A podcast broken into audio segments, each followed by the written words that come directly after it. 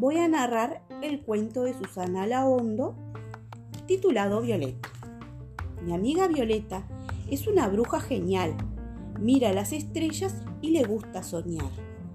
Vuela en un pan flauta, siempre usa paraguas y me hace una guiñada al pasar.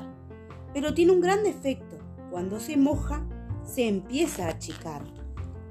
Preparamos pociones mágicas para que no se achique más pero nos quedaron tan feas que ni las puedo probar.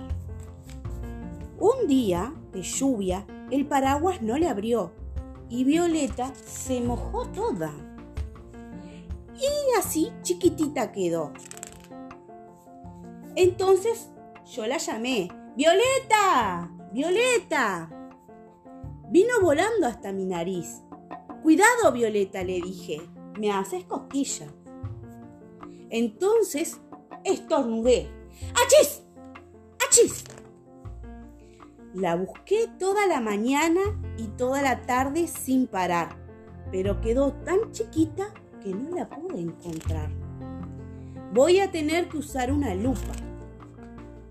Mi lupa de efecto especial para que se devuelva a esta brujita a su tamaño natural. Amigas como Violeta no son fáciles de encontrar, sobre todo cuando se moja, pero igual yo la quiero así.